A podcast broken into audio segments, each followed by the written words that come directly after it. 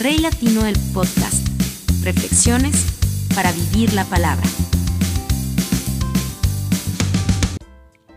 Hola, saludos a todos, un abrazo muy especial, que el Señor te bendiga ahí donde estás y gracias por hacer parte del podcast.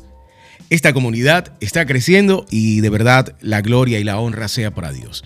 Espero llegar mucho más lejos para tratar de que muchas personas logren entender que Dios siempre ha estado ahí, siempre va a estar ahí y en el futuro también lo estará.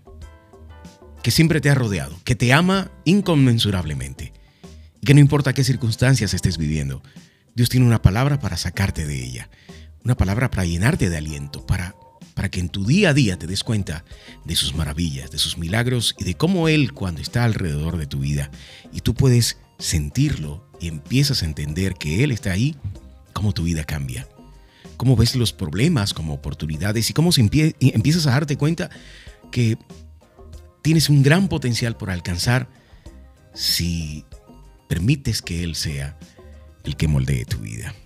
Gracias de verdad por escuchar el podcast.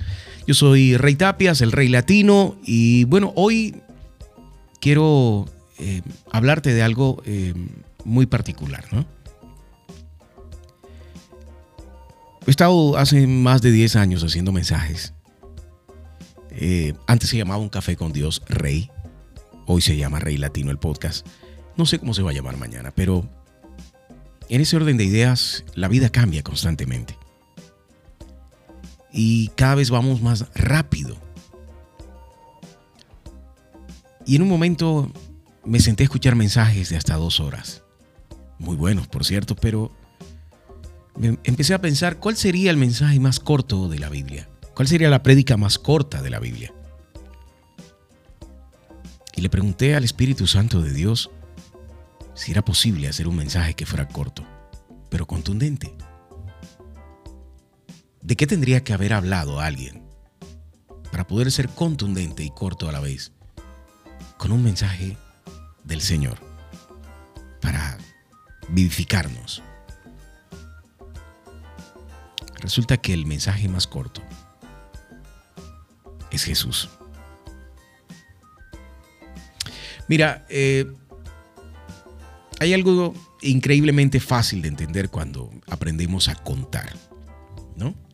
Lo hacemos con las manos, con manzanas, cuando las maestras o nuestra madre tratan de enseñarnos a contar y a sumar, ¿no? Eh, no hay galletas o árboles que se salven de ser usados en las analogías, pero al final resulta, ¿no? Aprendemos a hacer el trabajo, sumamos, luego multiplicamos y hasta dividimos, pero hay algo con lo que todo el tiempo se inicia, ¿no? Nos dicen la palabra tienes. O dicen eh, yo tengo, ¿no? Entonces, si tengo dos manzanas, si te doy una, ¿cuántas me quedan? Ese tipo de analogías. Ahora imagina por un instante que mamá le dice al niño, tienes dos manzanas, son tuyas, ya te las di. Pero el niño no las ve, no las dibujan, no son reales, no las tienen encima. Y ella le dice, tú las tienes, son tuyas. El niño al no verlas, eh, pues, mira como desconcertado y empieza a decirle, bueno mamá, entrégamelas. Pero le dice, ya te las entregué, ya son tuyas puedo darte algo que ya te di. No te lo puedo dar nuevamente, ya es tuyo, ya lo tienes. ¿Cómo te lo vuelvo a dar? El niño no entiende. Hasta que al día siguiente abre la lonchera en el descanso y ahí encuentra esas dos relucientes, enormes y jugosas manzanas. Lo que el niño no vio fue el precio que pagó mamá por las manzanas cómo le tocó tomar el bus, cómo tomó tiempo de su día a día para ir entre el tráfico, empujones en el apretujado mercado, cómo le tocó soportar pisotones, los estrujones del el transporte público y cómo pagó el precio cuando eh, no había muchos recursos, cómo sacrificó incluso lo propio para comprar esas manzanas. Las envuelve, las cuida hasta el día de entregarlas para la sorpresa del niño, aunque ella ya se las había entregado un día antes porque ese mismo día armó la lonchera para que al día siguiente él pudiera llevársela. Ella disfrutó ya el saber que el propósito de lo que había hecho se estaba cumpliendo en su hijo sin que él hubiese abierto la lonchera. Creo que más gráfico no puedo ser. Pero, ¿por qué si ella está en casa riendo? Sabiendo que él está feliz, porque recibió las manzanas. Recibiría una llamada del colegio diciendo que el niño está pidiendo las manzanas. ¿Qué razón tendría? Impedir nuevamente esas manzanas que ya tiene insistentemente, llamar a casa y pedirlas. Él mismo en su cuerpo llevó al madero nuestros pecados para que muramos al pecado y vivamos para la justicia. Por sus heridas, ustedes han sido sanados. Primera de Pedro 2.24. Dice Isaías 53:4, ciertamente Él cargó con nuestras enfermedades y soportó nuestros dolores, pero nosotros lo consideramos herido, golpeado por Dios y humillado. Me explico. El mensaje de la cruz es una locura para los que se pierden. En cambio, para los que se salvan, es decir, para nosotros, este mensaje es el poder de Dios. Primera de Corintios 1:18. Te acabo de mencionar tres versículos bíblicos que hablan acerca de lo que Jesús hizo por nosotros. Resulta que el mensaje más corto del mundo llevó años, 33, más los que antes ya se habían eh, predicho, ¿no? Ya se habían predicado y se habían profetizado. El mensaje más corto del mundo nació en Belén. Y antes en la boca de los profetas, y antes en el corazón de Dios, que sabiendo que por sus palabras nos perderíamos la eternidad por nuestros pecados, Él mismo buscó en su Hijo, en su muerte, nuestra redención. Compró con precio de sangre, con la muerte de Jesús, nuestra eternidad. La muerte de su Hijo en la cruz es la muerte del pecado en quien lo reconoce y recibe su espíritu. Aún así, hoy quiero que logres captar la esencia de ese mensaje corto y contundente. Que lo hagas de una manera sensata y lo dejes dentro de ti, que lo guardes y lo atesores y lo saques a la luz, a tu mente y a tus recuerdos cuando estés pasando por problemas o dificultades. El mensaje, la prédica más corta se pagó con latigazos, golpes, con el sepulcro. Con sangre maldita que bañó un madero derramó el Hijo de Dios. El mensaje más corto del mundo es este. Aparece en Juan 19:30. Reina Valera 1960 dice, Cuando Jesús hubo tomado el vinagre, dijo, consumado es. Y habiendo inclinado la cabeza, entregó el Espíritu.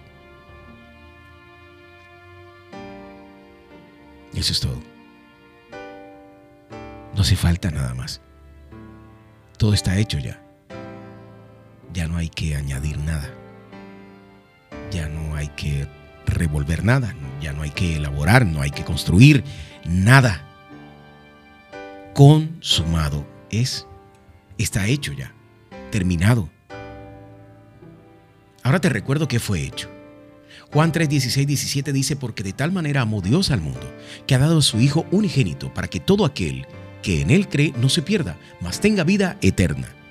Porque no envió Dios a su Hijo al mundo para condenar al mundo, sino para que el mundo sea salvo por él. Creer en Jesús es recibir de Él lo que ya está en tu lonchera. Esas manzanas están esperando que vayas por ellas al día siguiente. Ahí está tu sanidad, tu paz emocional, tu prosperidad económica, tu bendición, está ahí en creer que ya todo fue hecho, pero tu fe debe alcanzarte para verlo. No seas como los que solo creen cuando ven. La fe no está concebida para incrédulos y cobardes. La fe es la llave que abre puertas a un universo de posibilidades en sanidad, amor y fruto que están del otro lado del miedo cuando tienes fe en Jesús. Porque si crees en Jesús, consumado es. ¿Te lo hago entender? ¿He sido claro? Creo que ha sido el mensaje más práctico que he entregado en mis años de estar en esto. Que ya lo hizo todo por ti en la cruz. ¿De verdad lo crees? que si no lo puedes creer, si no lo puedes concebir, estás pidiendo lo que ya tienes. Estás orando por lo que ya tienes. Estás subiendo a montes de rodillas pidiendo cosas que ya tienes. Estás llamando a la puerta de Jesús, a la puerta, al trono de la gracia de Dios a pedir lo que ya tienes. Consumado es. Debes ir hacia adelante.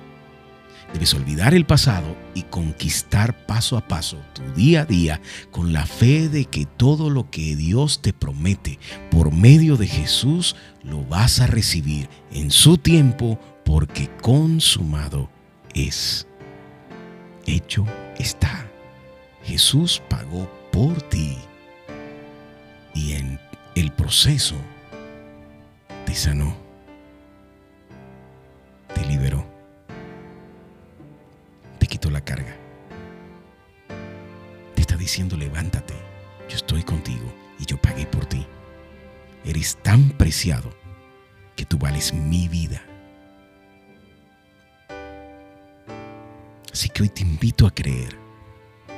Repite conmigo, Señor Jesús, te entrego mi vida y mi corazón, mis días venideros, mi familia y mi futuro.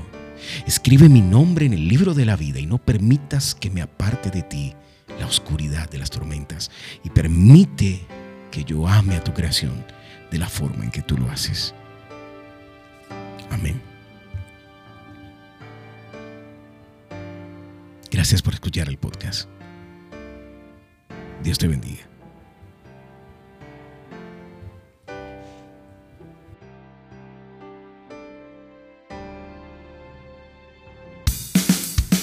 Rey Latino del Podcast. Reflexiones para vivir la palabra.